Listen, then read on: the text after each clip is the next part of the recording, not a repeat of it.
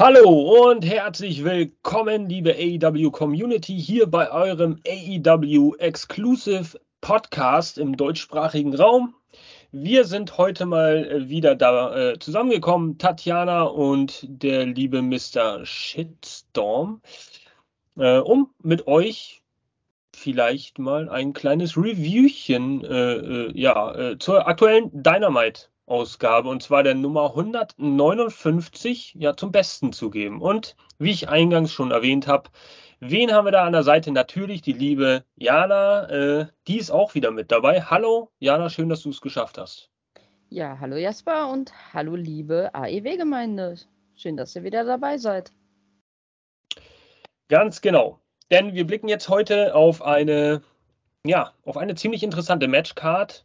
Ähm, die zumindest ein Match auch beinhaltet, auf das man sich sicherlich jetzt in den letzten ein, zwei Wochen durchaus mal ein bisschen verstärkt äh, freuen konnte. Nicht zuletzt auch, äh, weil ein gewisser MJF, naja, da in irgendeiner äh, Weise mitmischen könnte. Äh, und zwar John Moxley gegen Hangman Adam Page. Aber wir haben noch viele weitere Matches und äh, zum einen ist es das Death Triangle. Ähm, Genau, äh, gegen Orange Cassidy und die Best Friends. Da geht es um die äh, AEW World Trials Championships. Dann haben wir das AEW Interim Women's Championship Match, Mensch, so viele Worte, zwischen Tony Storm und Hikaru Shida. Wir haben ein Match um den Ring of Honor World Championship zwischen The Ocho, wie ging das? So, so, wie auch immer, und äh, Dalton Castle. Und ja, zuletzt, wie erwähnt, äh, John Moxley gegen Hangman Adam Page um den AEW World Championship. Ein Match, das sich der Hangman Adam Page durch sein goldenes Ticket verdient hat. Zwischendrin haben wir dann nochmal so die ein oder andere Promo, auf die wir sicherlich auch nochmal zu sprechen kommen werden. Ähm, ja, fangen wir einfach mal direkt an mit dem ersten Match. Und los ging es ja schon ziemlich naja, möchte ich erstmal schon mal vorab ankündigen, rasant mit dem Match ähm, Best Friends und Orange Cassidy gegen das Death Triangle, ja. Und da würde ich mal, liebe Jana, hören, was oder was denkst du zu dem Match? Wie hast du es erlebt? Was ist deine Einschätzung? Also ich fand, es war ein sehr agiles, sehr chaotisches Match. Ähm, mir hat ein bisschen die Struktur gefehlt ich muss sagen, ähm, ich hab, mich hat begeistert, dass wieder diese Pack Orange Geschichte weitererzählt wurde, weil die immer wieder aufeinander trafen im Ring, diese Blicke. Und ich denke, die Geschichte ist noch lange nicht auserzählt, obwohl vielleicht viele sagen, okay, wir haben das Match oft genug gesehen. Ähm, dass auch die Story mit dem Hammer nochmal aufgegriffen wurde, fand ich auch richtig gut, dass aus seinen eigenen Reihen dann halt auch diese, dieser Stopp kam, ey, das brauchst du nicht, ähm, das kannst du auch so lösen. Super gemacht, also schön erzählt.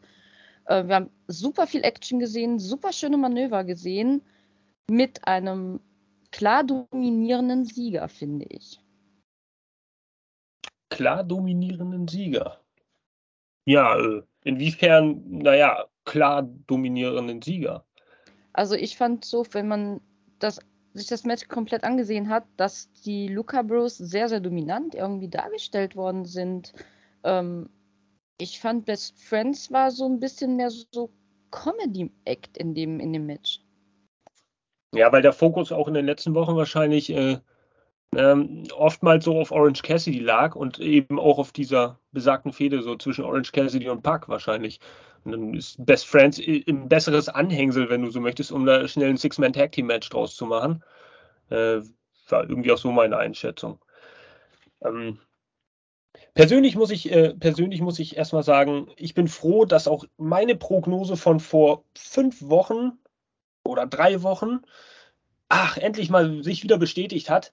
Ähm, ich lag ja zuvor schon, da möchte ich alle nochmal dran erinnern, äh, mit, naja, mit dem Daniel Garcia-Turn schon richtig, auch wenn ich nicht genau wusste, wann.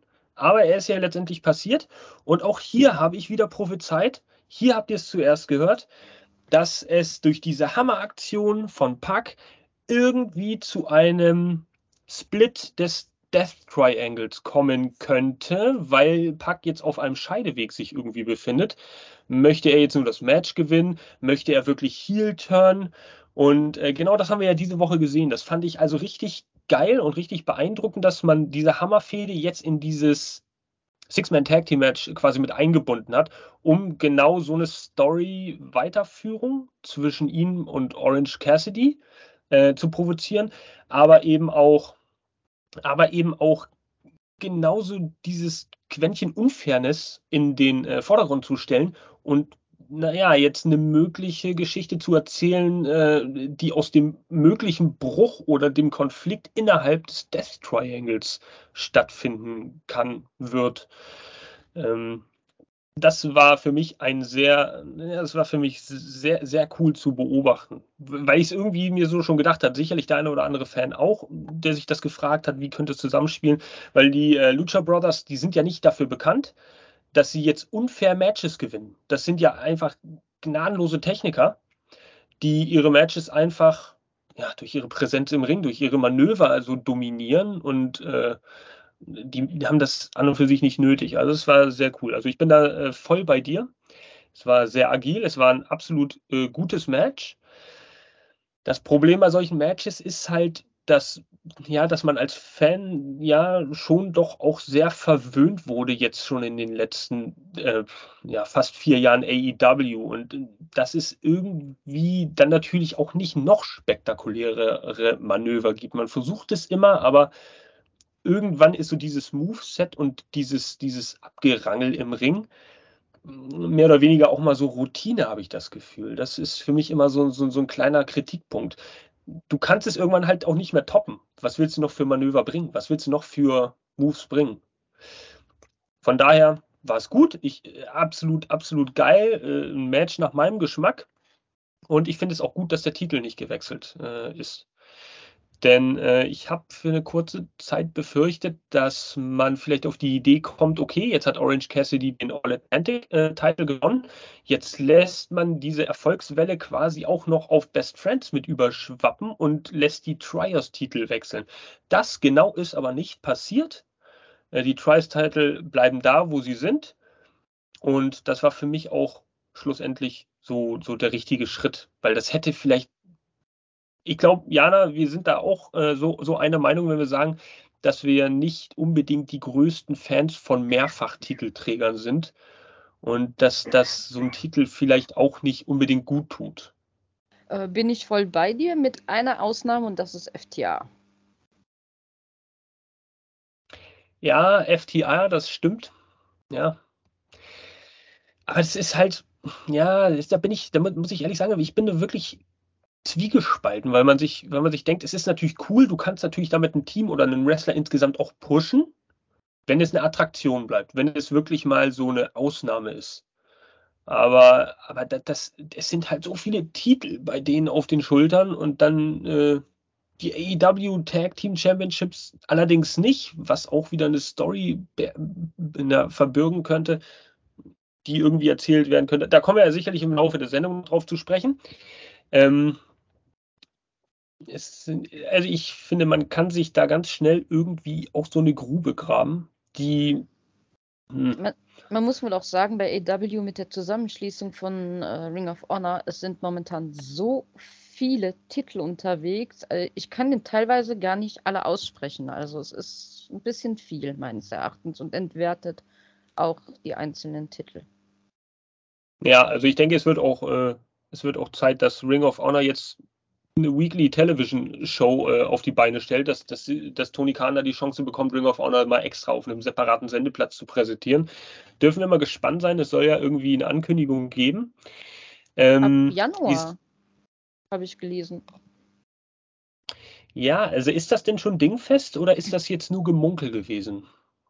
Ähm, es sind bisher eine Spekulation, aber er soll auch schon einen Sendeplatz haben, heißt es.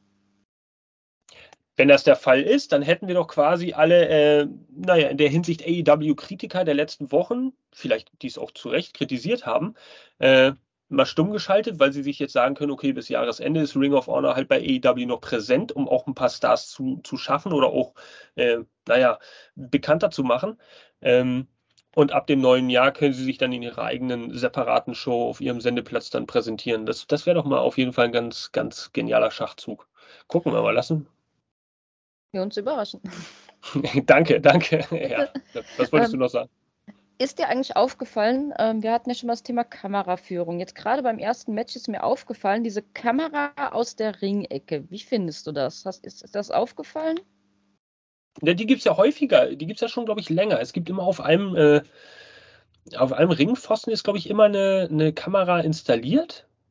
Ich glaube, das haben sie schon häufiger, also auch schon länger, also ein Jahr mindestens schon äh, eingestellt, dass bei gewissen Turnbuckle-Aktionen dann natürlich diese Perspektive eingeschaltet wird.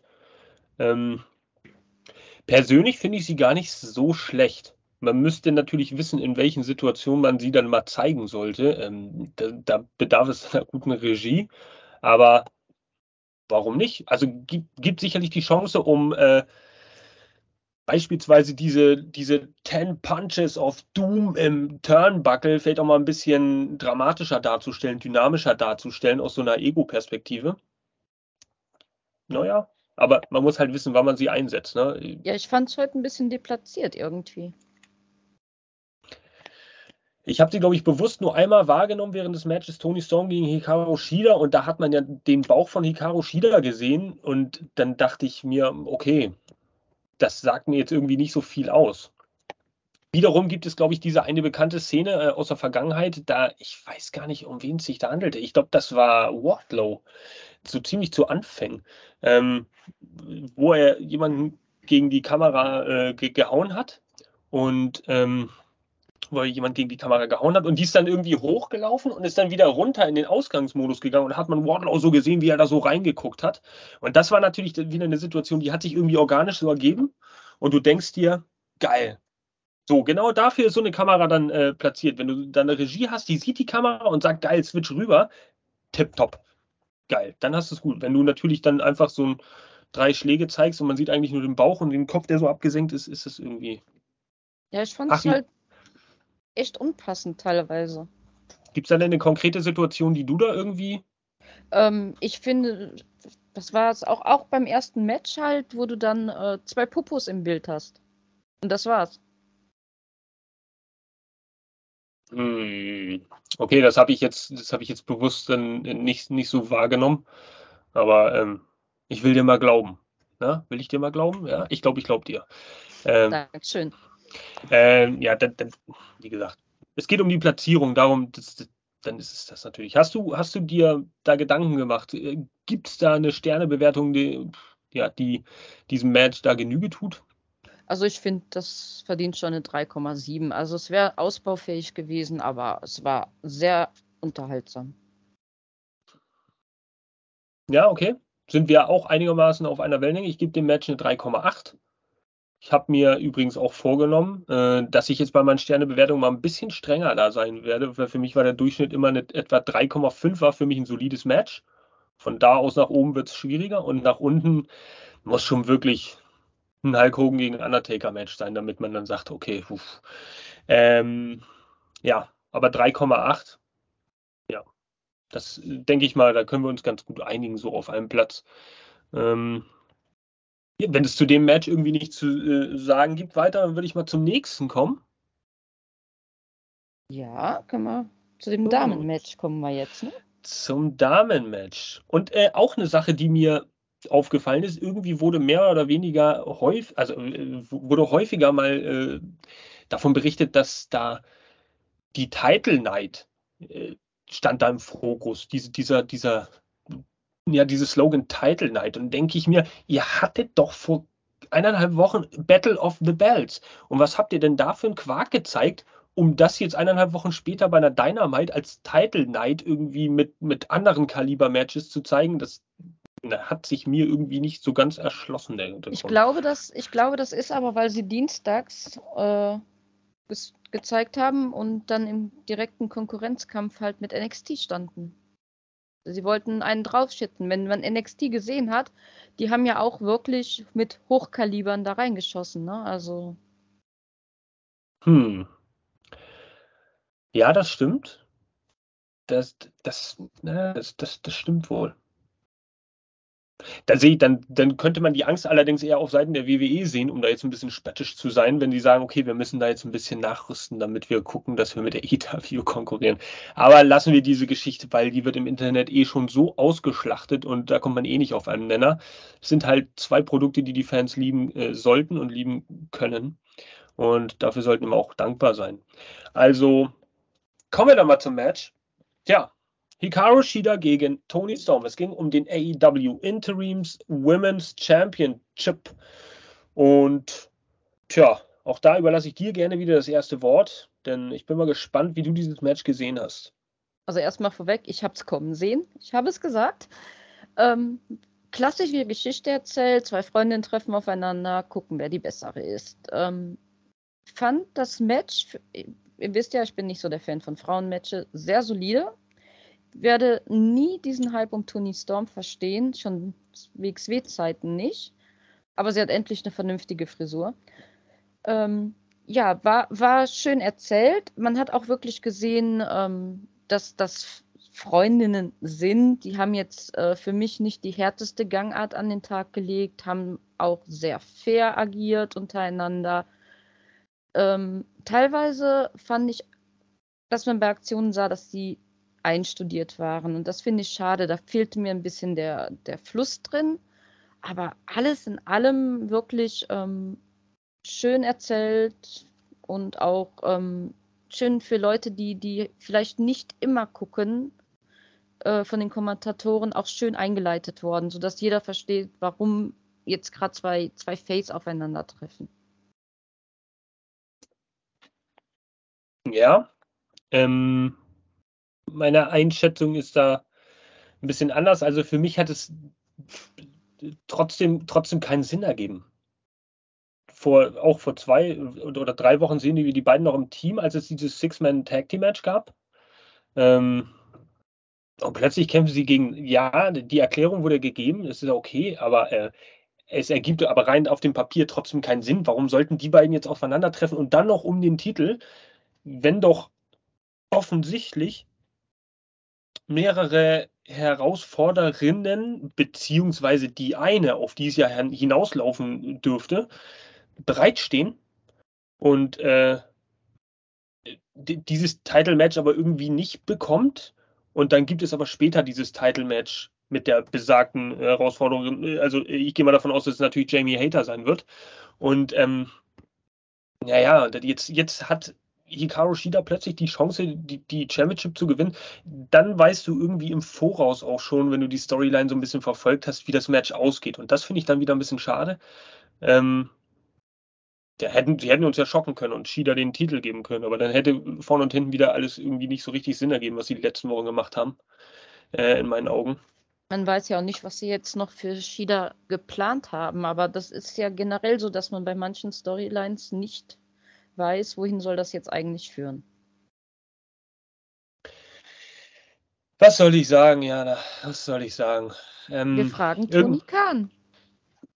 Wenn wir das könnten, dann würden wir ihn dazuschalten. Vielleicht sollten wir mal einfach so, so, so einen Account anlegen, der, der ihn so als Meme zeigt und dann unterhalten wir uns mit ihm oder so, keine Ahnung. Ähm, ja, wir, wir sind uns dann doch recht ähnlich, ja, kaum zu glauben, dass ich das sage, weil das ja. ist irgendwie auch so meine, meine Einschätzung. Ähm, also, wir gucken mal auf meinen Spickzettel. Was habe ich denn hier stehen? Also, ich habe hier stehen, dass es eine relativ stiffe Anfangsphase war.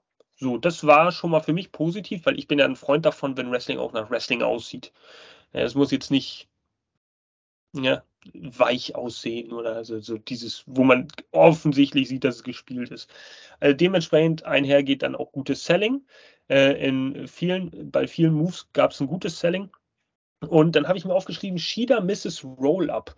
Das heißt, es wurde auch diese Woche jetzt in dieser kleinen Sequenz auch wieder ein bisschen damit kokettiert, dass äh, Hikaru Shida Tony Storm quasi ausgekontert hat, äh, Storm nahm Shida in den Roll-Up und äh, Hikaru Shida hat dann wiederum mit, mit der gleichen Aktion, mit der sie äh, DMD letzte Woche besiegt hat, versuchen wollen, Tony Storm zu besiegen. Und das war eigentlich ganz cool für jemanden, der die Story dann so langfristig ein bisschen, äh, naja, äh, beobachtet hat.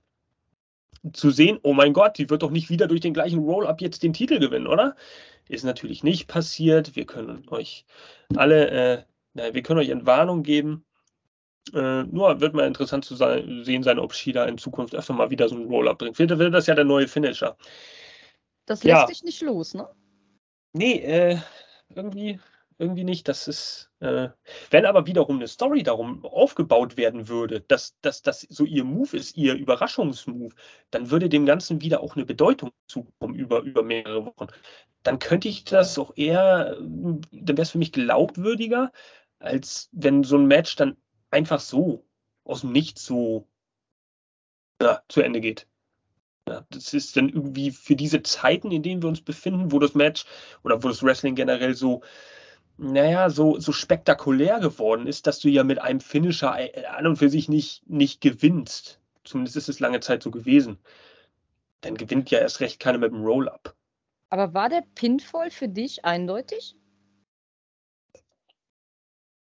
Also jetzt äh, diese Woche? Ja.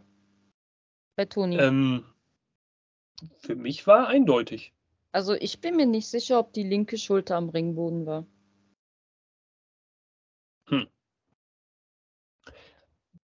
Ja, wenn man genau hinschaut, dann würde man das aber, denke ich mal, bei vielen Matches so beobachten können, dass da durchaus die Schulter nicht immer ganz auf dem Ringbogen ist. Ich glaube, das, das würde dann schon so deutlich dargestellt werden, dass man da gar keinen Zweifel dran hat, oder? Ich also wenn das eine Story wäre. Also ich habe es mir zwei, dreimal angesehen, ich war mir nicht so sicher. Hm, hm. Interessant, interessant. Ich habe übrigens von letzter Woche, weil du es gesagt hast, äh, noch Der Griff an die Hose? Ja, den, den gab es gar nicht. Doch? Ha, nein. Ha, den gab es nicht. Es gab keinen Griff an die Hose. Doch, natürlich. Wodurch noch, wodurch noch gerechtfertigt hätte werden können, dass sie durch diesen Roll-Up, durch diesen bekackten Roll-Up gewinnt. Den gab es. Sie hat die Hand so an die Hose gehalten, aber sie hat nicht diese Hose in klassischer Heel-Manier nach hinten gezogen, um die Hebelwirkung dann nochmal zu vergrößern. Das hat sie nicht getan. Elle Badge. Elle, Elle Badge, ja, alles klar. Nee, also, das nur mal so, um die ans auszuwischen. Ach ja, nichts Neues bei uns. Ähm, das Ende kam dann irgendwie auch wieder aus dem Nichts, habe ich mir aufgeschrieben. Ja. Und ähm, ich weiß nicht, ob da so ein kleines bisschen der Wrestling-Nostalgiker oder Klassiker äh, aus mir spricht, aber ich bin mit mir im Inneren ein bisschen am Hadern, äh, ob es ein Plus- oder ein Minusgeschäft ist, wenn so viele Matches momentan oder mittlerweile aus dem Nichts einfach enden, völlig unvorbereitet. Weil ich muss dann sagen, ich bin dann doch, doch schon ein so aufgewachsen und auch ein Fan davon, dass nicht in jedem, aber in einem Großteil der Matches das Ende irgendwie angekündigt wird, dass du dich als Fan irgendwie drauf, diese Anticipation, dass du dich drauf einstellst, äh, okay, es geht jetzt in die finale Phase, äh, jetzt könnte es äh, heikel werden, jede Aktion zählt jetzt und so weiter. Das ist momentan bei einigen Matches nicht so der Fall.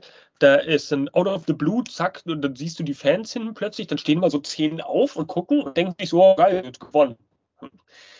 Äh, äh, das Match hat aber auch jetzt für viele Fans, glaube ich, einfach nicht diese Bedeutung, weil, wie du sagst, wer die Storyline verfolgt, der ist davon ausgegangen, dass Tony gewinnt. Und das für mich war es auch so ein bisschen dieses Herausarbeiten auf diesen Brawl hinterher, wo ja, wieder alle aufeinander einkloppen und ja, Klassiker halt. Und dazu kommen wir jetzt nochmal zur ausführlichen, ausführlichen, ausführlichen, tiefgreifenden, detaillierten Nachbetrachtung dieser, dieser Schlechter-Szene ähm, zwischen Storm und Hater, zwischen DMD und Soraya. Äh, gefühlt sind da ja in den letzten, naja, drei Minuten dieser ganzen Sequenz äh, auch drei Entrance-Themes äh, erklungen. Und äh, so war irgendwie auch so, auch ein bisschen merkwürdig. Ja, also wenn ich eine Aktion habe, äh, in der die und die runterkommt, das ist alles okay. Völlig gerechtfertigt. War nicht am Ring, kommt runter, ist ja nur logisch. Hater ist auch am Ring, äh, ist alles gut. Dann äh, kann ich das nachvollziehen. Und dann kommt aber Soraya und dann wird aber nochmal für 10, 15 Sekunden so dieses, dieses Video erstmal wieder äh, ausgekostet, bis sie dann in den Ring kommt. Äh, äh, auf die Stage kommt und dann rennt sie äh, mehr oder weniger plötzlich wie ein Berserker da raus. Ich meine, das muss doch alles ein bisschen schneller und dynamischer kommen, so damit das auch authentisch wirkt. Nee, da wird erstmal gewartet, bis auch oh, bis so langsam dieser, dieser Refrain oder diese Anfangssequenz der Musik dann, äh, ja, ja, aufläuft, damit Soraya dazu dann rauskommt. Ach, ihr wisst, was ich meine. Ich, ich rede ja, mich wieder um Kopf und Kragen. Ist es jetzt, um uns mitzuteilen, Soraya geht in den Ring oder? Das ist ja noch die große Frage, weil so, was ist im Endeffekt passiert? Es wurde jetzt, es wurde jetzt zwei Minuten ausgeschlachtet, DMD kommt, Soraya kommt. Ende vom Lied, Soraya kommt, Brawl, cool, alles geil. Über, über die, ähm, wie sagt man im Englischen, Eil? Naja, wie auch immer, über diese, diese Ringgitter, wo die Fans sitzen. Ähm, mir fällt das Wort nicht ein. Na, wie auch immer.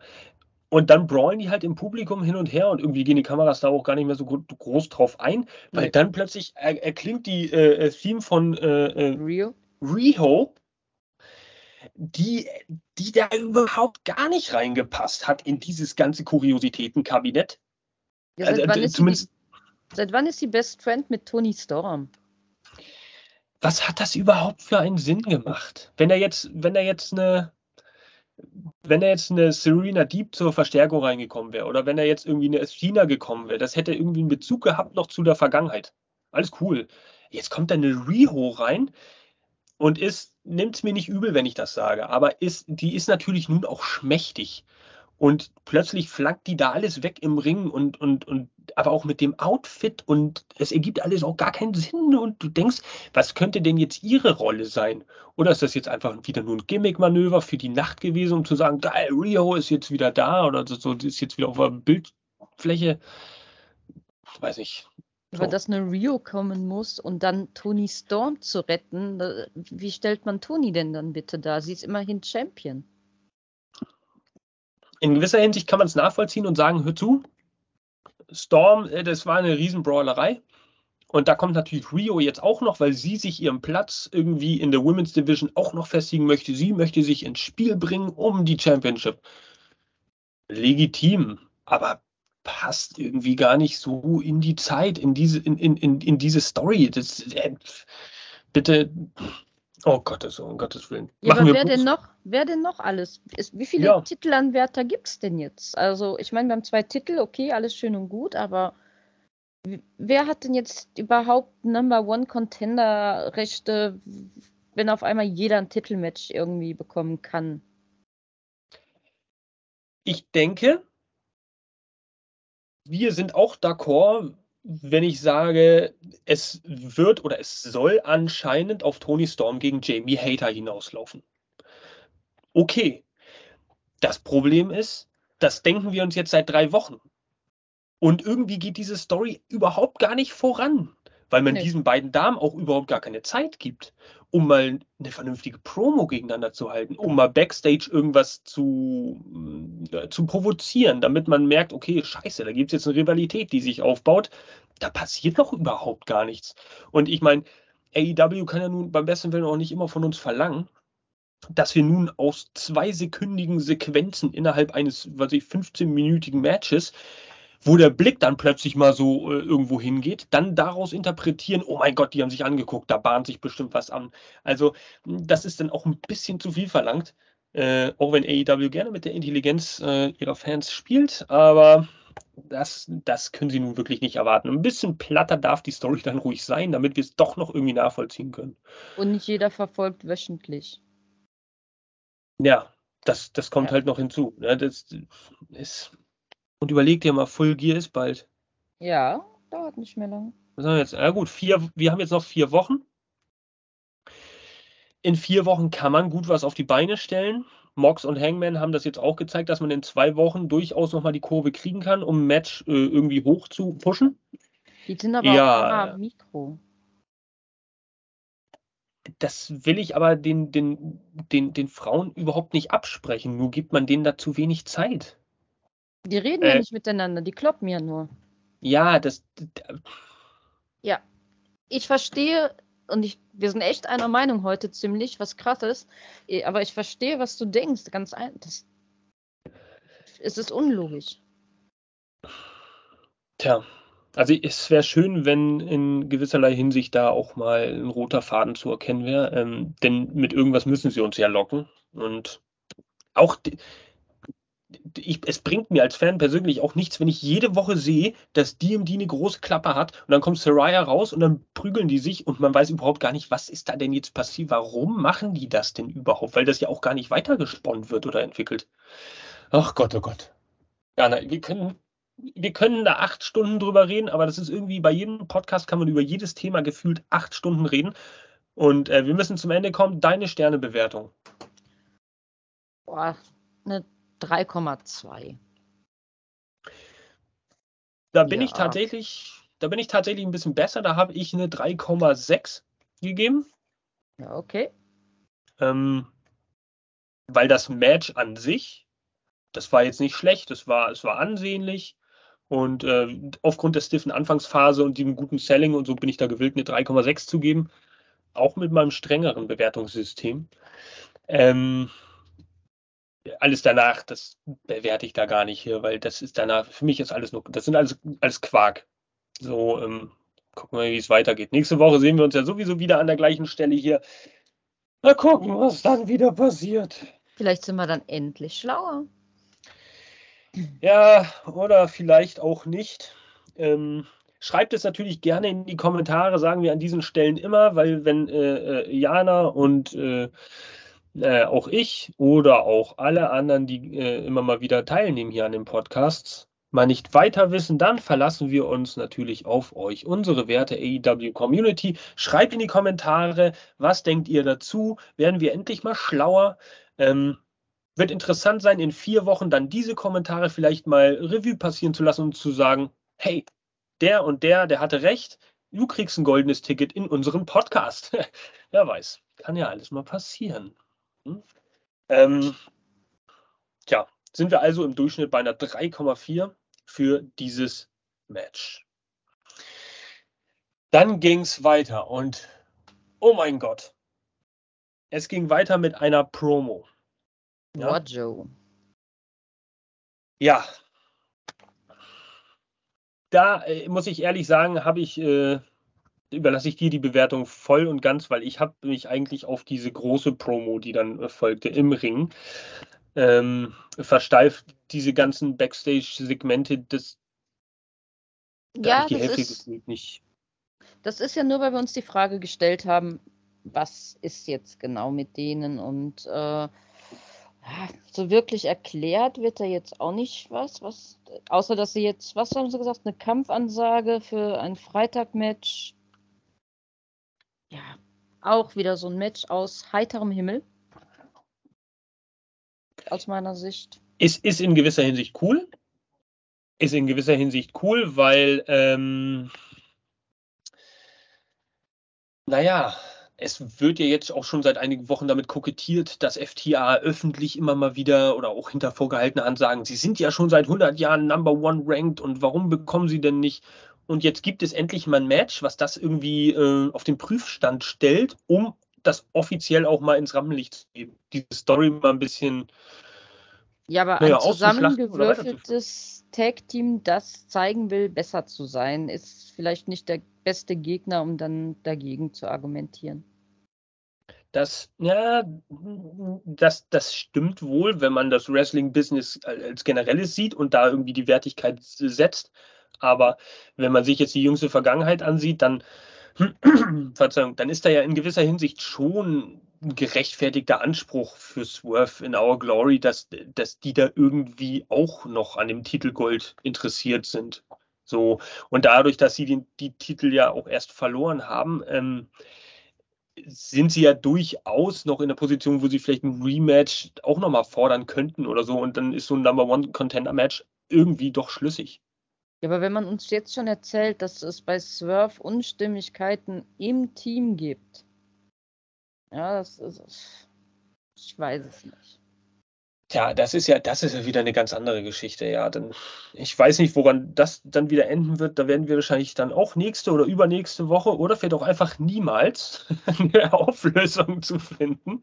Ähm, obwohl, nee, nächste Woche werden sie das Match ja haben. Also vielleicht gibt es da auch Knatsch und es gibt da irgendwie ein Auseinanderbrechen. Nur dann dürfen wir auch mal gespannt sein, wie es weitergeht. Wir dürfen gespannt sein, wir lassen uns überraschen.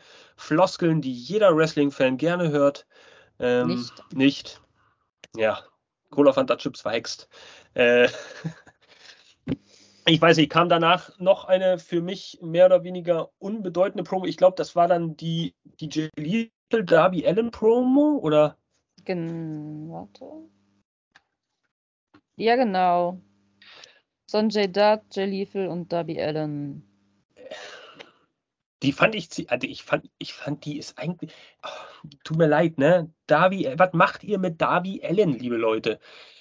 Aber immerhin ist er irgendwie zu sehen und bekommt da sicherlich dann auch sein Match auf der Karte. Das ist okay. Ähm, ich muss aber sagen, dass ich dieses Segment fand ich recht unterhaltsam. Das war jetzt mal was anderes als diese typischen 45-sekündigen äh, Alex Malves Interviews da vor irgendeinem AEW ja, äh, Papier da. Ich hatte ja echt Angst, dass sie den da unter das Tor gesperrt haben, dass sie den, dass, dass die die Hose ausziehen oder die Schuhe oder sonst einen Scheiß. Äh, da habe ich echt mit gerechnet, dass er den dann in, in Move nimmt. Okay, aber ich habe schon gedacht, so, nee, Leute, ihr, ihr zieht den jetzt nicht aus. Oder? Das, aber das ist auch wieder eine Seite an Jay Lethal zum Beispiel, die gefällt mir wieder in ihm. Er hat schon wieder so ein bisschen dieses, ähm, dieses Überfliegergetue, so ein bisschen dieses Komische, was ihm unheimlich gut liegt.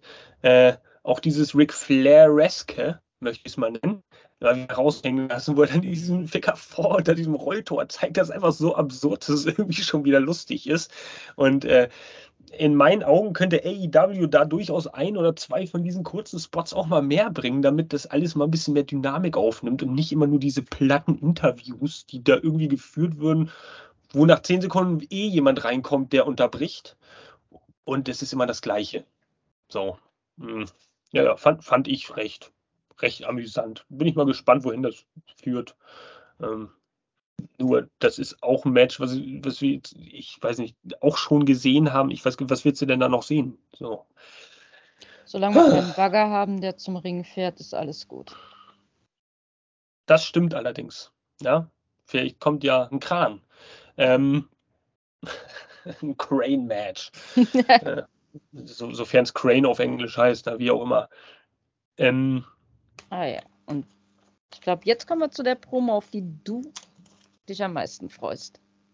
Ja, ich, ich weiß ehrlich gesagt nicht, ob ich weiß ehrlich gesagt nicht, ob da kam das mit Jade Kagel ganz am Anfang noch, die kurz, aber das ist ja sowieso. Das, ja, war das relevant? Ja, es ist insofern relevant, als das, das vielleicht recht lustig sein könnte. Gehen wir davon mal kurz äh, ein. Also irgendwie wollte Jade Kagel ihren Titel wiederbekommen und hat dann im Endeffekt gesehen, dass das nichts wird und hat Tony Khan die Pistole auf die Brust gesetzt und gesagt, hör zu, entweder besorgst du mir meinen Titel zurück oder ich äh, beschlagnahme jetzt 60, genau, beschlagnahme irgendwie 60 Minuten jetzt äh, Rampage. Könnte interessant werden. Na, könnte interessant werden, ja. Hat so ein bisschen was von äh, Daniel Bryan damals. Diese Jazz, dieses Jazz-Movement im Ring fand ich, hat so ein bisschen den Flair gehabt. Wer war denn das in der äh, WCW immer? War das Randy Savage? 97? Oder DDP irgendwie so als. Sind 25 Jahre her. Ja, ich weiß das aber irgendwie noch. Doch, da hatte ich auch jemand immer in den Ring gesetzt. Randy Savage, glaube ich, war das, bis dann Sting gekommen ist und ihn dazu gebracht hat, ihm zu folgen, wie auch immer. Vor Super Brawl äh, 7. Äh, nur ein bisschen nostalgisches Wissen. Ähm, ja, auf jeden Fall gab es da ja auch so diese Beschlagnahmung. Ne? Schön interessant wäre es schon. Gut, kommen wir jetzt auf jeden Fall zur interessanten Promo. Und es ging ab zwischen William Regal, der mit Tony Schiavone sprach und bevor er, doch, ich glaube, er hat zwei Worte gesprochen, äh, ja, irgendwas sagen durfte, kam auch schon die Musik von äh, Maxwell Jacob Friedman. Und er kam natürlich raus. Und naja, bevor wir da auf die Promo eingehen, möchte ich sagen, das war für mich eine 5-Sterne-Promo. Absolut. Bin voll bei so. dir. Es, das ist einfach unfucking fassbar, wie MJF es irgendwie immer wieder schafft, eine neue Seite von sich zu zeigen, obwohl du denkst, okay, er war ein arrogantes Arschloch. Dann hat er sich selbst ein bisschen reflektiert und kritisiert. Und jetzt wird er ein bisschen sentimental und privat, persönlich. Er zeigt dir immer irgendeine Seite, von der, äh, du denkst, ah, okay, er ist ja doch eigentlich nur ein ganz normaler Mensch. Äh, der hat ja noch eine ganz andere Seite. Und das ist jede Woche momentan so. Das ist einfach ein unglaublicher MVP. Und William Regal ist der Gegenspieler, den MJF gebraucht hat. So viele Wochen. Es ist un auch unfassbar, wie William Regal hier, also ja, ich habe ihn letzte, in der letzten äh, Podcast-Ausgabe als Lord äh, Uhu-Stift bezeichnet, aber das, äh, weil, auch weil er der Kleber beim BCC ist. Ähm, der ist, er ist einfach eine Ikone. So, er ist einfach auch, denke ich, äh, absolut unterschätzt. Ähm, oder lange Zeit unterschätzt gewesen, vielmehr. Ähm, Aber am Mikro ja, ist der Mann eine Bombe. Lange Rede, kurzer Sinn. Es geht ja für alle, die es vielleicht nicht so ganz äh, mitgeschnitten haben oder die es vielleicht auch im Englischen nicht so richtig gut verstehen konnten. Ähm, es ging ja äh, darum, dass MJF am Anfang gesagt hat, William Regal, jetzt hörst du mir mal zu, es ist auch völlig egal, wie lange es dauert. Ähm, du hörst mir jetzt zu, ich habe hier eine Geschichte zu erzählen.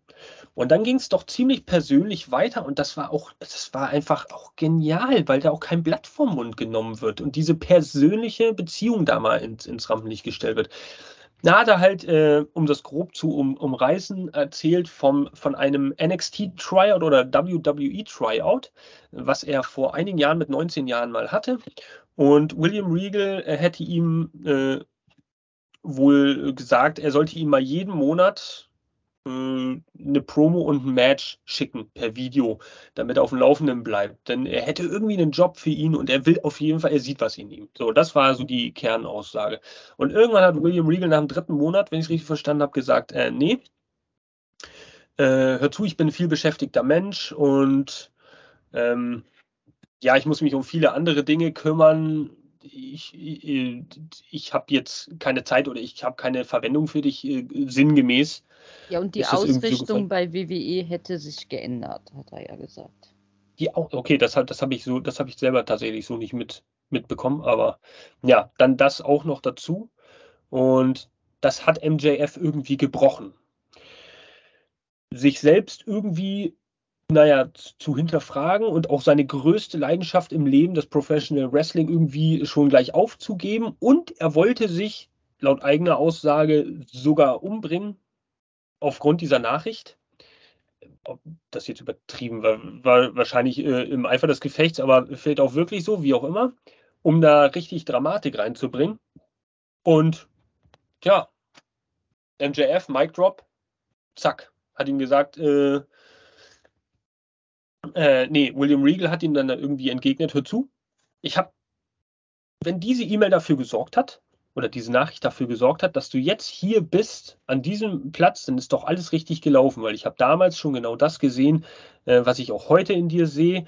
Und ähm, du müsstest, das kriege ich auch nicht mehr so ganz zusammen, aber um der tatsächliche Teufel zu sein, musst du dich halt ähm, wie ein Teufel verhalten. Äh, es war, wenn du, wenn du agieren willst wie der Teufel, musst du die Leute selber platt machen, denn all dein Geld bringt dir nichts, wenn du andere die Drecksarbeit ja. für dich machen lässt. Genau, danke, liebe Jana, danke, danke. Genau, so war's. Und äh, daraufhin drehte sich äh, William Regal dann um, auch in klassischer äh, Manier, ähm, um dann, naja, zu gucken, ob MJF zuschlägt mit dem Diamond Ring an seinem Finger hat MJF aber irgendwie doch Skrupel gehabt und das nicht gemacht. Und William Regal entgegnete ihm dann ganz platt, naja, du hast es, äh, ich, ich glaube äh, auch, er hat gesagt, du hast es, äh, du hast es halt nicht drauf. Du hast noch viel zu lernen. Du hast noch viel zu lernen, danke. Ach ja, auf dich ist Verlass. Ach, sonst würde ich hier nur Quatsch, nur Quatsch erzählen. Ja. Und tja, das war eine, also so wie ich sie jetzt natürlich dargestellt habe, ist das eine absolute Krüppel-Promo hier mit, mit 1,2 Sternen, weil es irgendwie keiner mehr. Das, es, es waren aber waren fünf, fünf Sterne.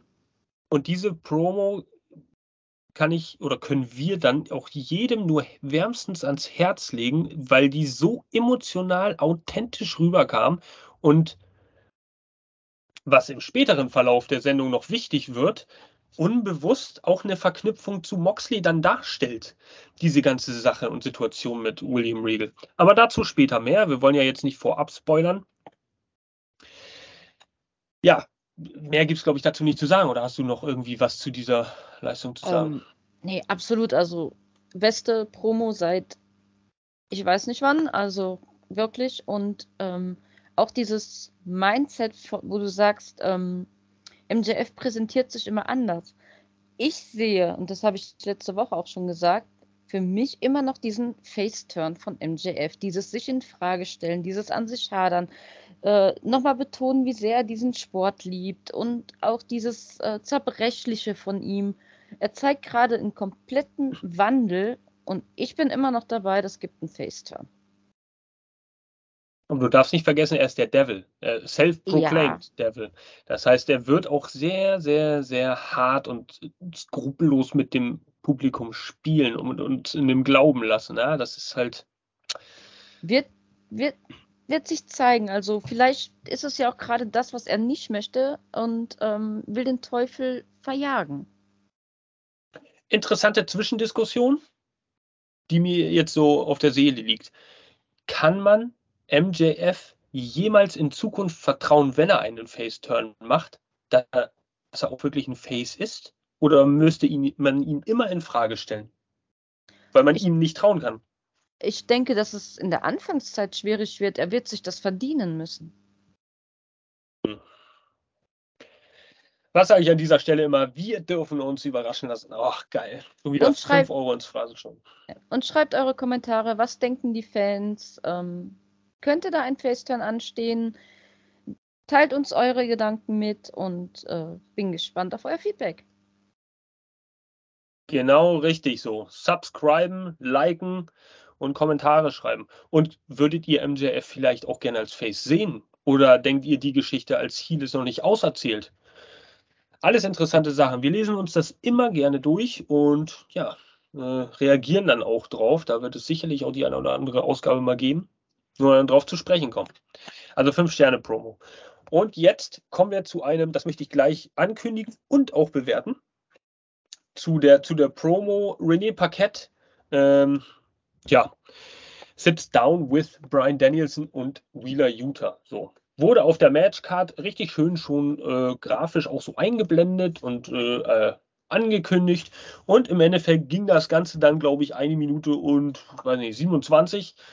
Ähm, obwohl sehr kurz, ja. Ja, obwohl es äh, eine Main Attraction war, womit zumindest auch geworben wurde. Und ähm, das generell diese Woche ein ziemlicher Kritikpunkt von mir. Zu viele Promos hintereinander. Also es waren ja jetzt vier oder fünf Promos. Da hätte eine kurze im Backstage-Bereich gereicht, plus die MJF und dann wäre es okay gewesen. Da hätte erstmal wieder ein Match folgen sollen. Aber so hattest du vier oder fünf Promos hintereinander. So. Ja, es Leute, Leute, Leute. anstrengend. Ja. Ja. Ich habe das Gefühl, du musstest dich da gerade in deiner Wortwahl noch ein bisschen zurückhalten. es hören ja Leute zu. Ja, ja, du hast ja recht, du hast ja recht. Ähm, Im Endeffekt, René Paquette, hallo, schön, dass du da bist. Interviewt Brian Danielson und Wheeler Utah. Und Brian Danielson wird gefragt, was er denn jetzt zum, zum Heel-Turn oder zu dieser Betrugsaktion um Daniel Garcia ihm gegenüber hält. Und Brian Danielson kommt natürlich mit dem Gerede, ja, äh, ich äh, hätte es nicht gedacht. Äh, ich äh, sehe ihn ja auch als nicht one of the best, sondern als äh, probably best oder, oder best Wrestler in the world. Nein, er hätte unter ihm einer der besten Wrestler werden können. So habe ich das verstanden. Also ich, ich glaube nicht einer. Ich glaube, er meinte schon bester. Weil das hat dann. Das, äh, ich muss wieder hier äh, spicken, Leute. Nicht, dass ihr euch wundert. Ähm, ich habe mir das notiert, glaube ich.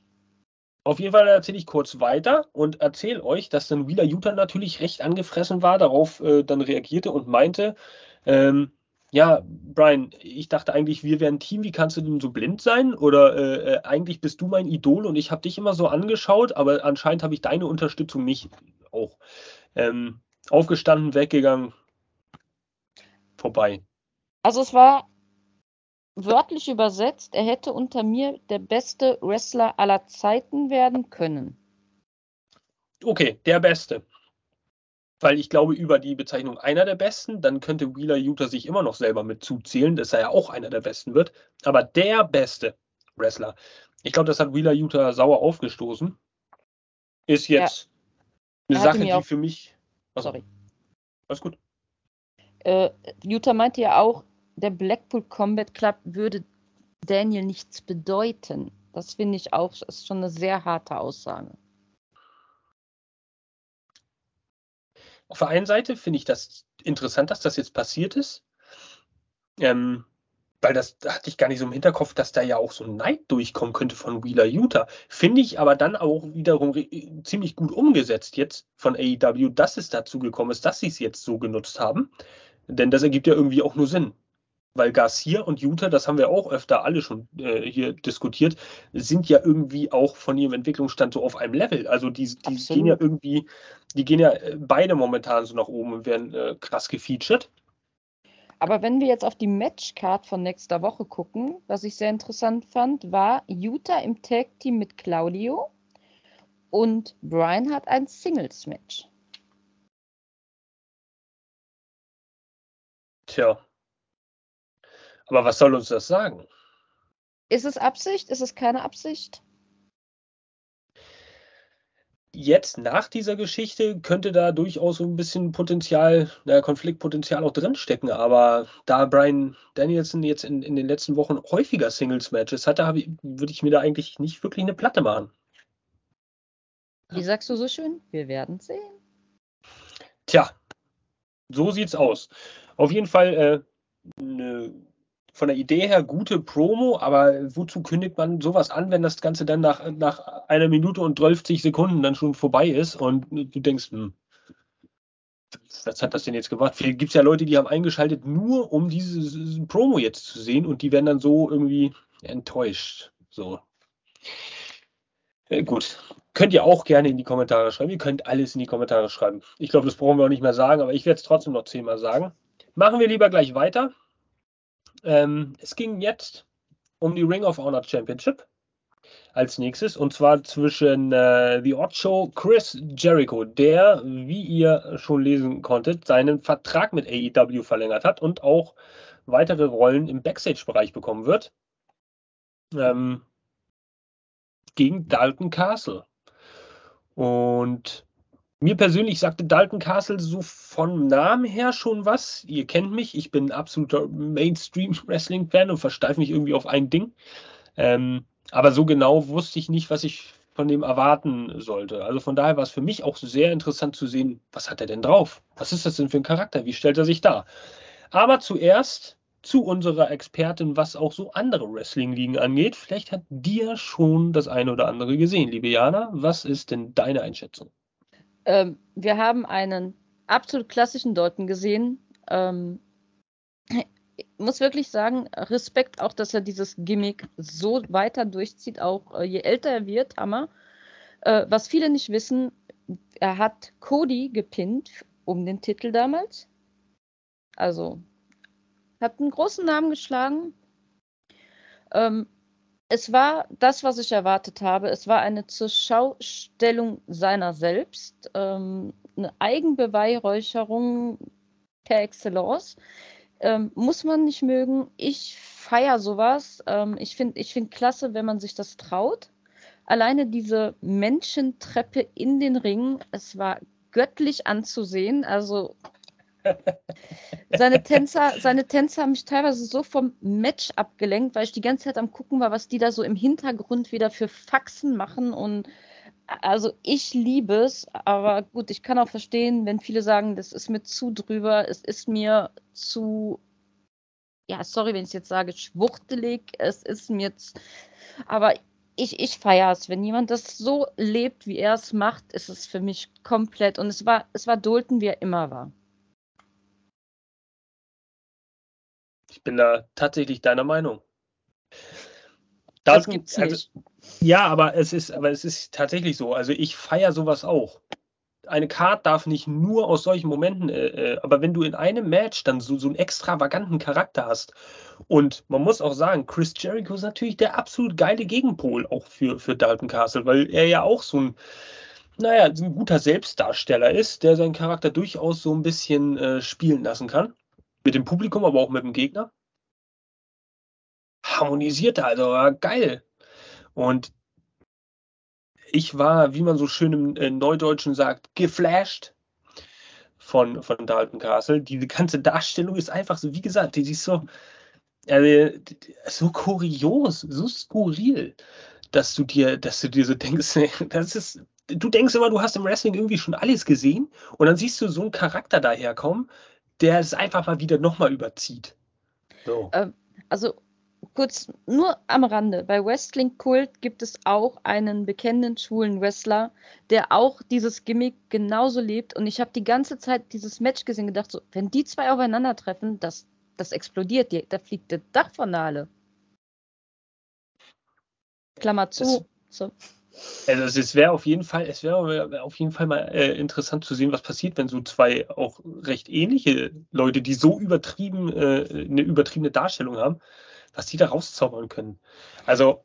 Alleine dieser Griff, weißt du, bei, bei dem angebotenen Handshake von Jericho, dieser Griff in die Hose, ähm, ich habe gedacht so, oh Gott, es, irgendwie, es war eklig und faszinierend in einem. Es, und ich habe mir die ganze Zeit gedacht, so ja, aber unserer hätte das jetzt mega gefeiert und hätte an dieser Hand gerochen. Das ist so. Ja, genau. Das, weiß nicht, das, das hätte, glaube ich, echt funktioniert. Das, das wäre natürlich, das wäre natürlich schon echt göttlich, wenn man sowas dann auch ausschlachten kann. So ist richtig, richtig geil. Ähm, ja, ich, ich hatte dann am Anfang des Matches hatte ich auch kurz das Gefühl, das war ein Lumberjack-Match, aber das war es dann ja gar nicht. Äh, Waren nur viele Menschen da. Ja, es war wirklich so. Ich fühlte mich so ein bisschen wie in uh, The Big Lebowski. So, das war auch, das ist ja auch, das war, das war ja auch so, in dem Film so viele, so viele Referenzen, wo du dir denkst, so, ich verstehe gar nicht, was die mir damit sagen wollen, aber irgendwie ist es so, du musst trotzdem hingucken, weil du denkst, irgendeinen Sinn muss das doch ergeben, das ist das alles so. Also, krass. Ja, dieses dauerhafte Luft zu fächeln, finde ich, also, ich finde das so genial. Es war nie deplatziert. Ja, er läuft da zweimal um den Ring, so in diesem Dauerlauf, um irgendwie sich aufzupuschen und klarzukommen. Und die Fans stehen auf und rasten aus. Das ist, ich denke, what the fuck, was geht denn hier ab? Äh, aber cool, weil dann lässt man sich auch mitreißen als, äh, als äh, Publikum vor dem Fernseher. Ähm, kannst ja nur durch Crowd Reactions. Ein bisschen so an die Rosebuds erinnert. Die Rosebuds? Ja. Kennst du die nicht? Tja, ähm, nein. Ähm, WWE-Wrestler Adam Rose kam immer raus mit so einer Entourage, äh, verkleidet, Hamburger und Eiffelturm und ach, schieß mich tot und hat sich da feiern lassen. Es, also, es hat mich echt so dran erinnert. Und übrigens, unterm Hamburger war Braun Strowman, nur mal für alle, so, die ein bisschen für die Statistik was haben möchten. Achso, äh, das, das ja, war's. Ähm, das war's. Okay. Ja, ich habe wahrscheinlich definitiv gerade in den letzten zehn Jahren zu wenig WWE geguckt. Das, äh, ja, ja, du kannst auch No Way You See nehmen, der mit seiner Party-Meute um den Ring gedanced ist durch die Zuschauer. Also, dann war ich aber doch eher so ein New Day-Typ. Die waren ja auch überzogen, aber das war dann für mich eher das Ding. Hm, hm. Was habe ich hier noch stehen? Jake Hager, lächerlich. Ich weiß nicht, muss ich darauf zu sprechen kommen? Also dieser lila Hut.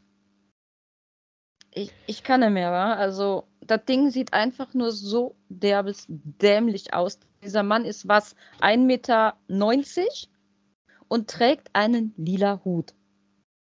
Und erzählt auch noch, er liebt diesen Hut. Was zum Geier? Liebet AEW, was macht er denn mit dem äh, mit dem Jake. Wie Hager. heißt er? Jake. Jake Hager. Hm. Ich weiß es nicht. Ey, das ist ein MMA-Fighter, ja, und der, der äh, hat, glaube ich, auch eine recht gute Statistik ähm, im Real Fighting. Und äh, dann geht er ins Professional Wrestling, das ist alles völlig in Ordnung, wenn er sich dafür entscheidet. Aber der, der, der, der glänzt halt auch überhaupt gar nicht mit den Fähigkeiten, die man im Wrestling braucht, so und, und dem wird vielleicht auch nicht die Chance, ich weiß es nicht. Er hat und aber auch nicht das Charisma. Das kommt ja noch hinzu. Und dann kommen da diese fünf Palmfächerler-Leute an und die wirklich, die Kamera. Mmh. Ach ja. Kameraengel. Dann, dann filmt die Kamera natürlich auch noch schnurstracks 20 Sekunden eine, eine Position und du siehst wirklich nur, wie die da so ein bisschen mit der Hand draufhauen und er hält das so, als würde er da als großer Baum. Äh, nein, diese Schläge, die tun so unendlich weh wie brennende, äh, was weiß ich. Und ich denke so, ey, das ist ein MMA-Fighter, macht sowas doch mit, mit Sammy Guevara oder sowas, der ist ein bisschen kleiner, da ist es ein bisschen glaubwürdiger, wenn fünf auf ihn ein. Aber Jake Hager, ey, macht euch nichts vor, der macht einmal die Arme auseinander und dann fliegen alle weg. Ja, der macht den wenn, Hulk und chill. Hat er dann später, muss man, sein, äh, muss man ihm, ihm zugutehalten, natürlich dann auch gemacht. So, dann, dann hat er irgendwie kurz Beast unleashed, wenn man so möchte. Äh, seinen Hut wieder aufgesetzt, der hat ihm dann wieder Superkräfte äh, verliehen und dann hat er einfach mal eben kurz alle äh, da irgendwie in die Ringgitter. Das ist Leute. Unnötig. Für den Unterhaltungsfaktor war es okay, aber dann macht das nicht mit einem Jake Hager, dann macht das mit jemand anderem. Also. Das Jasper, ich bin erschreckt, wie sehr wir einer Meinung sind dieses Mal. Ja, manchmal funktioniert es, glaub mir, da kommt auch schon wieder ein anderes Mal, dann. Äh, aber heute wohl nicht. So, sonst ja, sehr unterhaltsam und Castle holt das Beste aus Jericho raus. Definitiv. Also, die beiden haben so eine wechselseitige Wirkung, das ist, äh, ist echt geil. Also da könnte ich mir, da, könnte, da würde ich mir durchaus auch noch ein oder zwei andere äh, Matches mit den beiden angucken, die vielleicht ein bisschen weitergeführt werden würden. Und man muss auch sagen, Jericho hat ja in gewisser Hinsicht auch manchmal nicht so die sauberste Ausführung mehr seiner Moves ähm, gezeigt darüber kann natürlich jemand wie Dalton Castle unheimlich gut hinwegtäuschen, sodass das gar nicht auffällt. Und Jericho wirkt damit, was er auch ist, als absolut begnadeter und Top-Wrestler. Ja, ähm, also mein Fazit ist, ich will mehr von Dalton sehen. Ich will auch hoffen, dass es dazu kommt. Aber der wird da wahrscheinlich dann ja, wenn, wenn es dazu kommt, naja, beim Ring of Honor Brand irgendwie auftauchen. Ich könnte ihm ja eigentlich auch recht gut, äh, ich könnte mir auch recht gut bei All Elite vorstellen. Wäre interessant, ihn zu sehen in einem Match gegen äh, Orange Cassidy. also, du denkst an so Orange und ich denke, wie hieß er? Son hieß sie Sonja? Die Mann, Frau, Wrestler, Wrestlerin. Ja. Ähm, äh, Kiss, Sonny Kiss. Nee, danke, danke. Ja, danke. Sonny Kiss. Das, das, ich glaube, das wäre traumhaft. Aber dafür müsste man Sonny Kiss erstmal aus der Versenkung holen. Ja, leider. Äh, ja. Das ist ja auch wieder eine Sternebewertung. Ähm, eine glatte 4, weil es hat, es war vielleicht nicht technisch einwandfrei, aber es hat mich einfach so unterhalten. Es hat so viel Spaß gemacht. Da gibt es bei mir den absoluten Komiker-Bonus und eine 4. 3,9. Ja, ja, okay, cool, wirklich erschreckend hier. So langsam ja, Gedanken machen. Äh, Jasper, was ist los? Ja, ich, ich weiß es auch nicht, weiß es auch nicht. Vielleicht habe ich deine Spicker schon durchgelesen, irgendwie bin ich da rangekommen und dann habe ich das einfach nur angepasst, damit wir uns heute nicht streiten. Aber ähm, das, da, da warten doch alle drauf. Ja, ich weiß. Glaubt, glaubt uns, liebe AEW-Community, ihr, äh, wir, wir haben uns nicht lieb. Bei weitem nicht. oh, Aber gut, man muss auch ehrlich genug sein, äh, wenn man eine gleiche Meinung hat. So, und dann äh, sind wir auch schon angekommen beim Main Event. Absolut. Oder willst du noch das Gespräch mit Jade? Das kam nämlich jetzt. Ach, das Gespräch mit Jade. Ja, dann, nee, ja, haben wir vorhin schon mal ganz kurz abgehandelt. Äh, ich würde dann direkt zum Main Event kommen. Es sei denn, du hast ja vielleicht noch was hinzuzufügen. Nö, war ja kurz und knackig alles erzählt. Ja, genau. Einfach mal schnell als Zwischensequenz da eingefügt. Also, es ging also in der Tuesday Night äh, Title, Tuesday Title Night, wie auch immer, von Dynamite. In Cincinnati, Ohio, der Heimatstadt eines gewissen John Moxleys, AEW Champion, äh, zu dieser Zeit gegen Hangman Adam Page, der sich dieses Titelmatch, äh, wie anfangs schon erwähnt, verdient hat durch die goldene Ticket Battle Royale bei Rampage vor 38 Wochen irgendwann mal. Und naja, jetzt sollte es dazu kommen. Und vorab vielleicht, bevor wir irgendwie über das Match ein bisschen sprechen, sollten wir sagen, dass da hat sich mal wieder gezeigt, dass, naja, dass die, äh, dass die Wrestler schon sehr viel opfern, um uns zu unterhalten. Unter anderem. Sie tun es natürlich auch für Geld, für ihren eigenen Status, machen wir uns nichts vor, aber äh, sie unterhalten uns und wollen auch uns unterhalten als Fans und nehmen dafür auch sehr viele waghalsige Manöver äh, in Kauf. Wie ihr sicherlich richtig erratet, erraten habt, äh, geht es natürlich um diesen Vorfall, dass äh, Moxley da Hangman Adam Page gecloselined hat und äh, Hangman Adam Page das sellen wollte mit einem, naja, rückwärts, vorwärts Salto äh, oder einer Rolle und dabei unglücklich auf den Kopf Nackenbereich sich das irgendwie verdreht hat, gefallen ist und daraufhin das Match dann abgebrochen werden musste, weil Hangman Adam Page behandelt werden musste, beziehungsweise auf einer Ringtrage aus, aus der Halle ge gefahren, getragen werden musste. Ähm, beste Genesungswünsche natürlich von unserer Seite. Und äh, ja, wollen wir hoffen, wenn ich es richtig mitbekommen habe, jetzt im Laufe des Tages äh, handelte es sich ja nur, wenn man das so sagen kann, um eine Gehirnerschütterung und er soll auch wieder entlassen worden sein da aus der Aufsicht. Ähm, was schlimm genug ist, eine Gehirnerschütterung, aber wenn man überlegt, dass es dadurch auch zu schwerwiegenderen Verletzungen irgendwie im Nackenbereich, im Hals-Nackenbereich äh, hätte kommen können, ist es vielleicht noch relativ glimpflich ausgegangen. Ähm, nichtsdestotrotz. Wir wollen natürlich hoffen, dass er schnell auf die Beine kommt, dass er schnell wieder im Ring äh, steht und ja, dann äh, uns wieder irgendwie begeistern kann. Kurz an der ja. Stelle auch von mir beste Genesungswünsche. Wir hoffen, den Hangman bald wieder zu sehen. Er fällt ja leider dann doch ein bisschen aus, soll er auch, soll sich regenerieren. Und er war in den besten Händen, denn der Arzt, der bei ihm war, als kleiner Gimmick für euch, war auch der, der Jerry Lauder nach seinem Herzinfarkt behandelt hat. Also war schon in, in den richtig guten Händen. Und auch äh, Props an Paul Turner, der ähm, natürlich auch super schnell irgendwie das auch gut sehen konnte, aber auch super schnell reagiert hat und das auch alles richtig gedeutet hat irgendwie. Und ich denke, das sind dann entscheidende Sekunden oder Augenblicke, die dann, äh, ja, ja, in denen dann schneller reagiert werden kann. Ja, wo es woanders vielleicht zu spät für irgendwas ist und da dann doch eine Fraktur draus wird oder so. Ja, und auch Respekt an AIW. Ich fand es absolut richtig und auch verständlich, dass man nicht mehr den Hangman gezeigt hat. Ich habe da schon Kommentare gelesen. Ähm, ich finde super, wenn dann die Kamera sich auf was anderes fokussiert, weil das braucht keiner von uns, ähm, denke ich mal. Ähm, es geht um die Gesundheit dieses Mannes und nicht um unsere Gier, da irgendwas sehen zu können. Ich meine, der lag in der Ecke und wollte behandelt werden. So sieht's aus. Da kann man nur sagen, sehr gut gesagt, liebe Jana. Äh, darum geht's. Wenn es eine Story ist, ist es natürlich auch wieder eine ganz andere Geschichte, aber das ist Real Life. Und äh, da sollte man dann die Privatsphäre auch respektieren. Ja, und ja, oft genug in der Vergangenheit leider nicht passiert. Umso besser, dass es jetzt passiert ist. Und äh, ironischerweise auch zeigt er vorher einen Moonsault äh, von dieser Plattform in den Zuschauerrängen und er zeigt irgendwelche waghalsigen Manöver vorher und es passiert nichts. Und dann bei sowas Lapidarem wie einer Clothesline kann sowas schon passieren. War es äh, eine äh, Clothesline oder ein Piledriver? Nee, das war eine Clothesline. Also ähm, er ist aus der Ringecke auf in die andere Ringecke äh, auf Moxley zugerannt. Ja. Und ja. der hat ihn dann, ja. Ja. Vielleicht war es auch ein Lariat.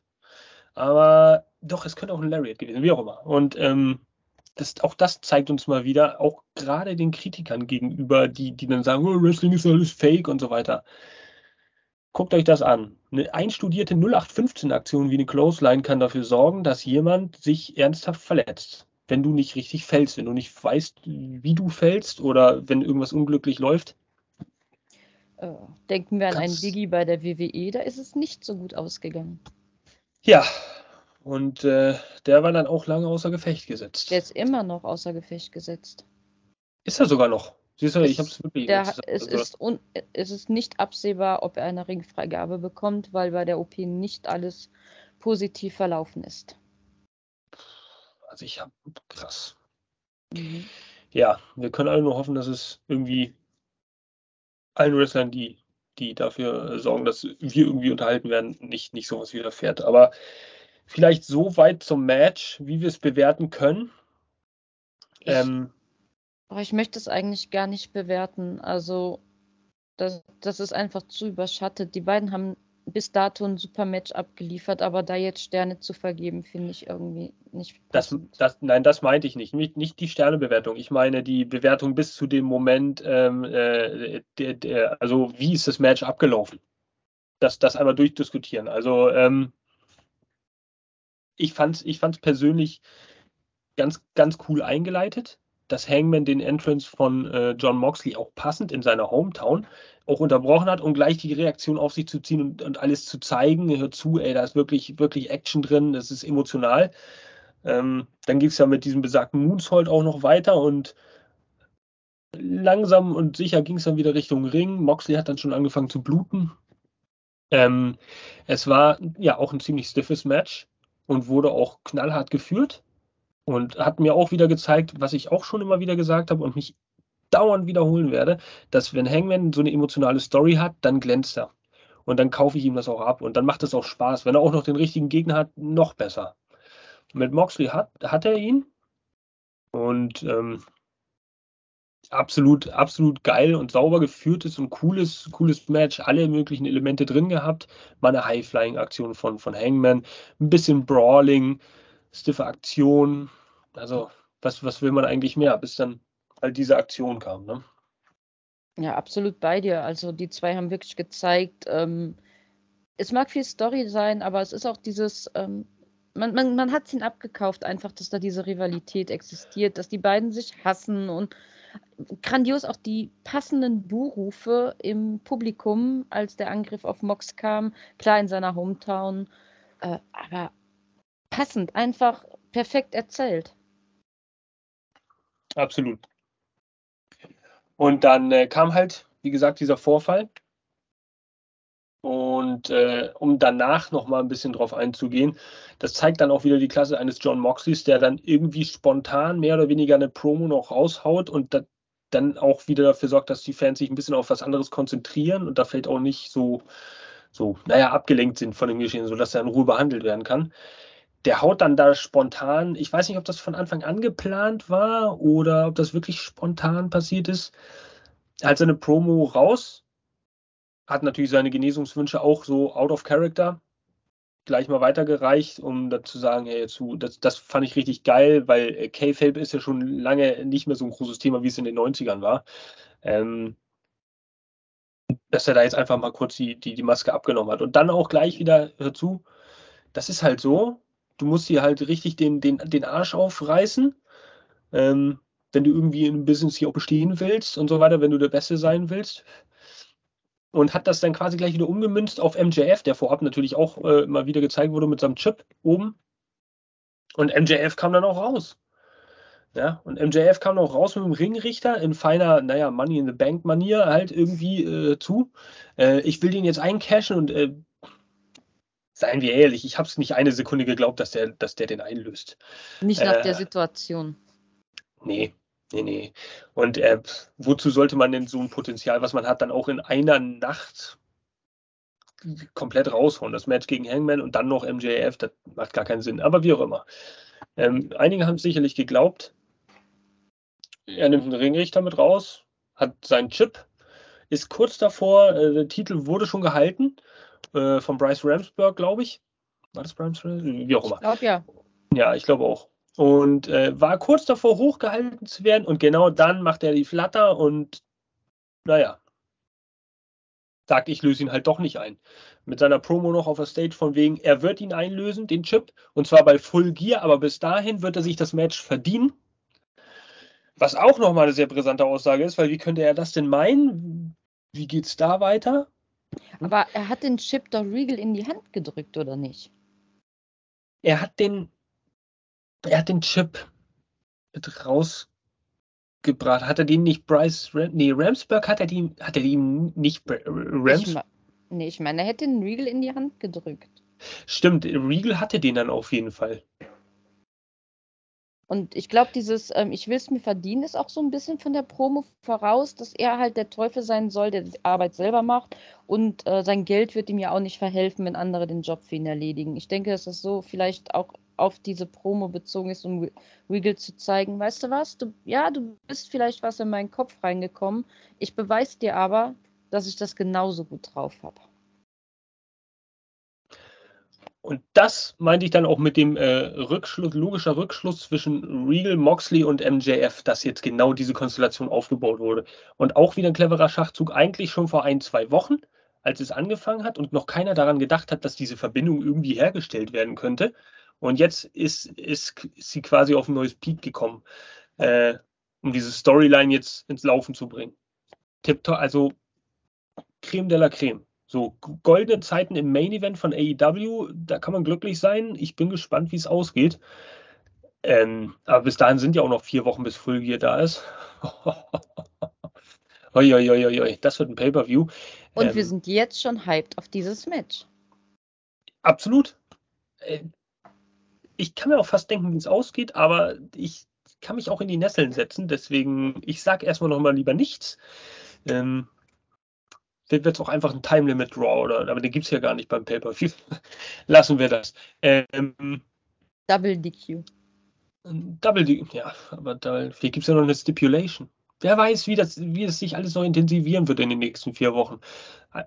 Wie gesagt, Main Event, richtig geil. Das, was wir in der Women's Division äh, zu wenig haben momentan, und zwar eine Story, die irgendwie lang geht, ist wenigstens im Main Event gesichert. Und man kann irgendwie klar erkennen, was für eine Handschrift da was für eine Handschrift da äh, auf dem Papier steht und in welche Richtung das geht. Sehr, sehr geil. Also ich glaube, da brauchen wir gar nicht mehr viel zu sagen und wir sind jetzt nach einer Stunde und 16 Minuten. Vielen Dank, liebe Hörer, dass ihr uns, äh, äh, naja, so Danke fürs Durchhalten. Zuhört. Genau. Wir hoffen euch auch äh, diese Woche vielleicht wieder ein bisschen weitergeholfen zu haben mit euren konfusen Gedanken zu einer weiteren Dynamite-Ausgabe, die in gewisser Hinsicht nirgendwo hingeführt hat, aber in vielerlei Hinsicht auch doch irgendwo hingeführt hat. Ähm, wir sind manchmal genauso verwirrt wie ihr, aber durchaus haben wir manchmal vielleicht auch einen Durchblick, der euch weiterhilft. Ja? In diesem Sinne übergebe ich das Schlusswort meiner lieben, reizenden Kollegin Iana und äh, ich möchte mich mit den Worten verabschieden. Äh, AEW, auf ein Wiedersehen. Danke, lieber Jasper. So viele nette Worte zum Ende von dir, gar nicht gewöhnt. Äh, ich bedanke mich an alle, die einschalten, die zuschauen. Sagt, sagt, uns auch wieder nach wie vor in den Kommentaren, was habt ihr von unserer Sendung ge gefallen, was hat euch nicht gefallen, äh, eure Meinungen und schaltet auf jeden Fall nächstes Mal wieder ein, denn Jasper und ich müssen unsere Fehde noch austragen.